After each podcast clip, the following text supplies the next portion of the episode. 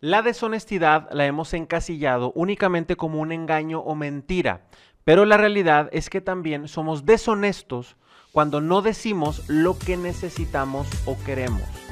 Y esto afecta mucho en la relación matrimonial. Soy Indalecio Montemayor y te invito a que te quedes en este episodio de recomendación.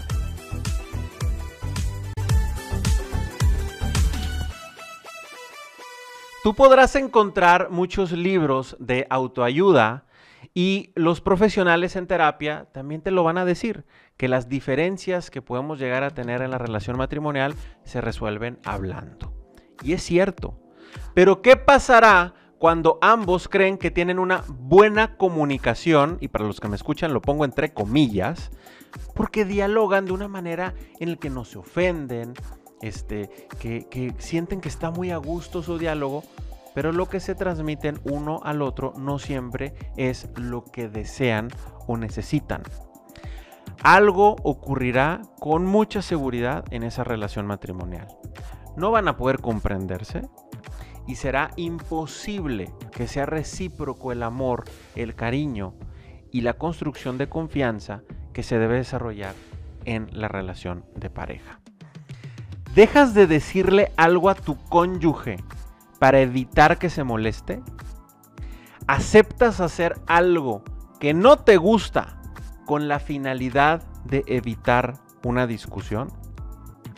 Las mentiras o los disimulos que se efectúan para tener una fiesta en paz constituyen una quiebra de confianza en la relación matrimonial involuntariamente estamos construyendo un muro en medio de nuestro cónyuge, ¿sí? En esa relación de pareja que tenemos, estamos haciendo un muro que nos está dividiendo, siendo que ese muro debería estar alrededor de nosotros para proteger nuestra relación.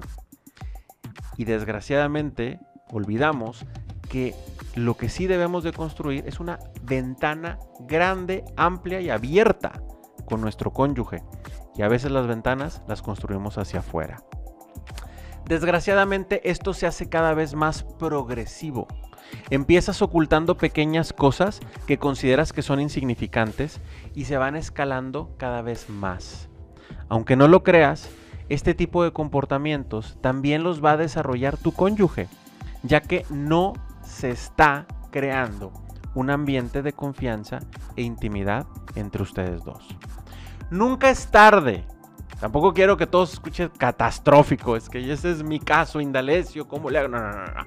Nunca es tarde para cambiar estas acciones. Por eso, quiero compartirte en este episodio algunas recomendaciones que me parece que te van a ser muy útiles para revertir esta situación. La primera de ellas es si tú no eres honesto al 100% con tu cónyuge, pregúntate qué es lo que te detiene. ¿Te hace falta desarrollar la confianza en él o en ella? ¿Hay alguna experiencia que a lo mejor te ha marcado? Hay que preguntarnos primero estas cosas, de qué es lo que nos está frenando. Segundo, empieza poco a poco.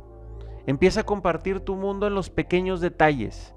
A veces las personas nos hemos guardado tanto que al momento de decir, no, ya voy a ser honesto y voy a transmitirle todo lo que pasa en mi mundo y demás, y le voy a así la verdad, y le sueltas todo, y puede ocurrir algo pues no tan positivo, o sea, eh, que vas a hacer sentir a tu cónyuge pues que le cambiaron la pareja porque no estaba acostumbrado a conocerte de esa manera.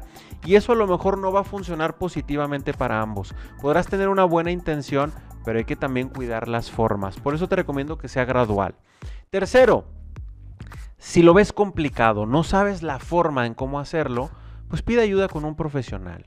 Un consultor o un terapeuta podrá ayudarte a iniciar un proceso de tener más y mejor comunicación con tu cónyuge. Verdadera comunicación, no la de mentiritas. Si no sabes a quién acudir, te invito a que accedas a la red de FamilyLink. Dentro de nuestro portal tú vas a poder acceder a todo un directorio de profesionales que se han sumado a FamilyLink para poder ayudar a muchas personas en lo individual, pero matrimonios y familias. Me dio mucho gusto que me hayas acompañado en este episodio de recomendaciones. Soy Indalecio Montemayor. Te invito a que nos sigas a través de Apple Podcast o de Spotify si tú nos estás escuchando o en nuestro canal de YouTube que te suscribas a todos los eh, contenidos que producimos para ti en Family. También puedes ver estos episodios en transmisión en vivo en Facebook o Instagram. Nos vemos o nos escuchamos la próxima semana.